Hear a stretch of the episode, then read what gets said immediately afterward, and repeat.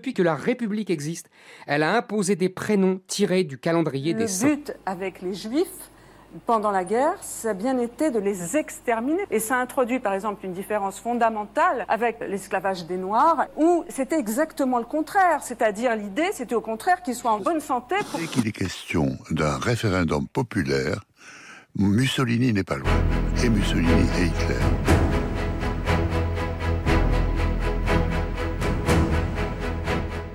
Ô femmes, approchez, venez m'entendre. Que votre curiosité contemple les avantages que vous avez donnés la nature et que la société vous a ravis. Venez apprendre comment, né compagne de l'homme, vous êtes devenu son esclave, comment, tombé dans cet état abject, vous êtes parvenu à le regarder comme votre état naturel. N'attendez point le secours des hommes, auteurs de vos mots, ils n'ont ni la volonté ni la puissance de les finir. Et comment pourraient-ils vouloir former des femmes devant lesquelles ils seraient obligés de rougir? Pierre Chauderle de Laclos, de l'éducation des femmes, 1783. Au crible de l'histoire, Maxime Basile. «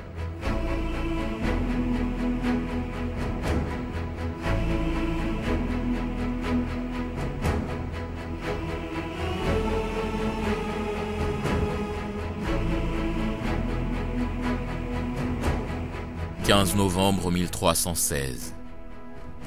Paris. La France attend son roi, la première puissance d'Occident est suspendue au ventre de cette femme. Elle, c'est Clémence de Hongrie, 23 ans à peine, mais déjà veuve et orpheline. Installée dans sa chaise obstétricale, face à sa matrone et surtout à son destin, elle entend minuit sonner à Notre-Dame.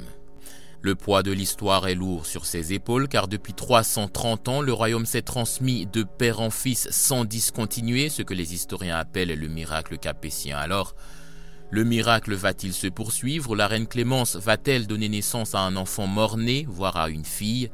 Elle fait un dernier effort et l'enfant naît. Son sexe? Mâle. Le roi est né. Vive le roi.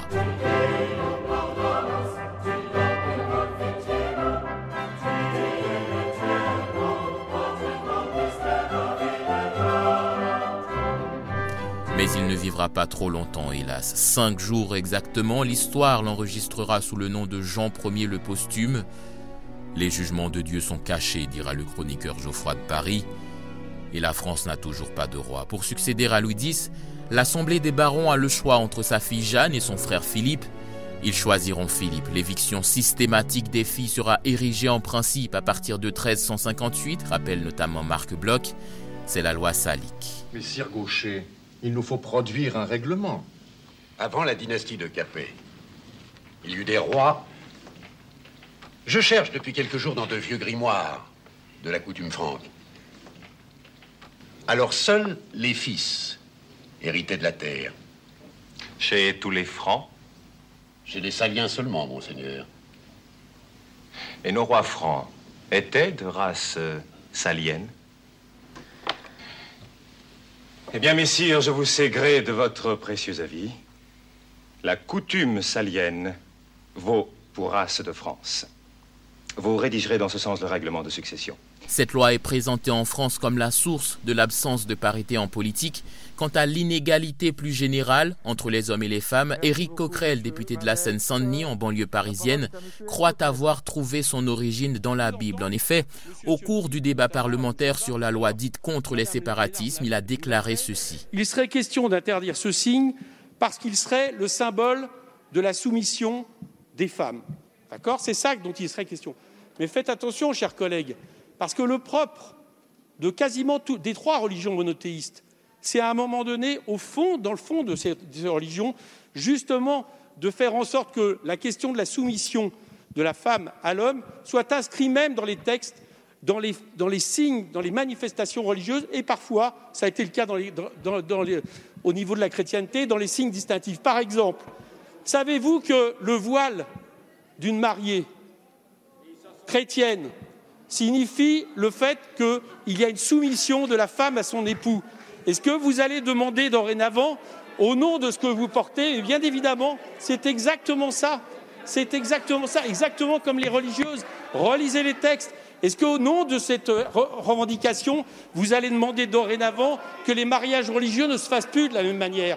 Est-ce que, au nom de ça, vous allez considérer que toute religion, tout signe d'une religion qui, euh, quelque part, cautionne cette vision de la femme et l'homme sont à bannir Bien sûr que non. Les réactions ne se sont évidemment pas fait attendre des politiques, des religieux, des membres de la société civile, la plupart pour réfuter, à force d'ironie, la thèse du député. Alors a-t-il tort, a-t-il raison? À question simple, réponse simple, le voile de la mariée chrétienne est-il un signe de soumission à son mari? Non. Le christianisme prône-t-il la soumission de la femme à son mari? Oui. On pourrait s'arrêter ici, mais on n'aurait rien dit si on ne regardait pas les textes dans leur contexte d'application. Le voile d'abord. On cherchera en vain dans la Bible un passage où le voile est recommandé aux mariés. Paul lui-même, qui a essaimé des églises, un peu partout dans le monde connu et qui leur disait en détail la conduite à tenir n'a jamais fait allusion au voile nuptial. Pour la peine, les femmes se mariaient voilées bien avant la naissance du christianisme dans les cités grecques où le kaluptra était au centre de la cérémonie nuptiale, comme à Rome où le flammeum était une pièce maîtresse dans l'habit de la mariée. Ces deux exemples viennent donc clairement démentir la version du député et montrent que le voile n'est pas un élément religieux mais traditionnel qui a préexisté au christianisme. La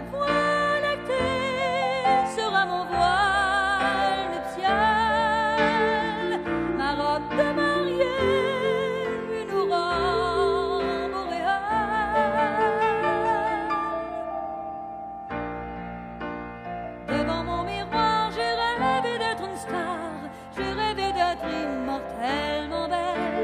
La soumission des femmes, ensuite, c'est encore l'apôtre Paul qui en parle le mieux. Femmes, soyez soumises à vos maris comme au Seigneur, écrit-il à l'église d'Éphèse, mais ce n'est qu'un volet du message. Marie, aimez vos femmes, comme Christ a aimé l'Église et s'est livré lui-même pour elle. C'est ainsi que les maris doivent aimer leurs femmes comme leur propre corps.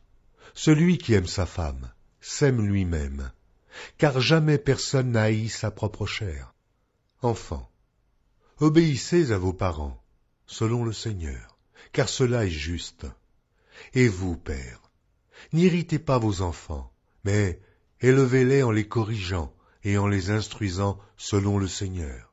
Rendez continuellement grâce pour toutes choses à Dieu le Père, au nom de notre Seigneur Jésus-Christ, vous soumettant les uns aux autres la crainte de Christ. On voit donc que cette soumission est sérieusement encadrée, qu'elle implique que le mari soit bon, aimant et entièrement dévoué à sa femme, mais plus encore. Paul l'utilise pour dire ce que doit être une famille chrétienne en tant qu'embryon de l'Église. Son idée n'est donc pas de faire des femmes esclaves des hommes, car on voit des femmes occuper des postes à haute responsabilité dans les églises qu'il a lui-même fondées, des femmes très haut placées dans son estime. Je vous recommande Phobé, notre sœur qui est diaconesse de l'église de Sancheré, afin que vous la receviez en notre Seigneur d'une manière digne des saints, et que vous l'assistiez dans les choses où elle aurait besoin de vous, car elle en a donné, elle à plusieurs, et à moi-même.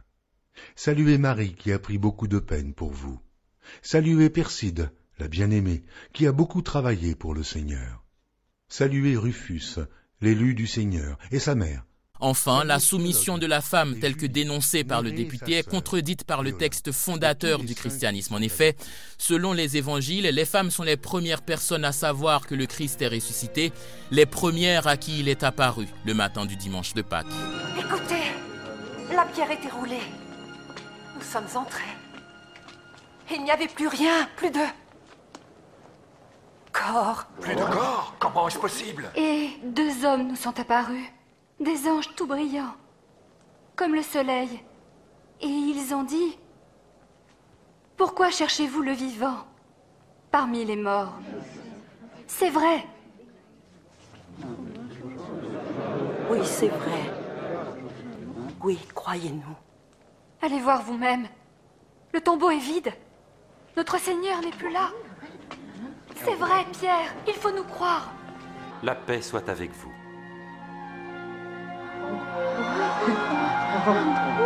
Pourquoi êtes-vous troublés Pourquoi les doutes envahissent-ils vos cœurs? Voyez mes mains et mes pieds. Oui, regardez, c'est bien moi. Touchez-moi et vous saurez.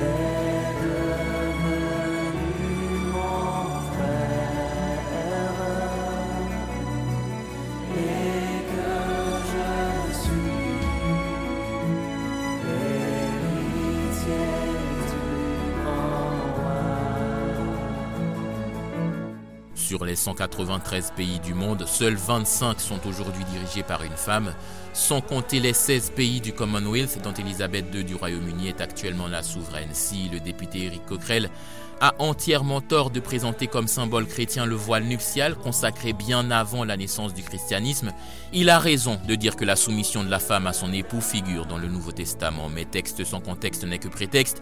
Il importe de préciser que le mot soumission, à chaque fois que nous l'avons rencontré, était contrebalancé par l'amour, la fidélité et le dévouement total du mari envers son épouse. Du reste, conclut l'historien Charles Pietri, cette doctrine du mariage met le droit au service de la théologie. Elle rattache au principe de l'indissolubilité une image de la société conjugale moins inégale finalement, puisqu'elle est contractuelle.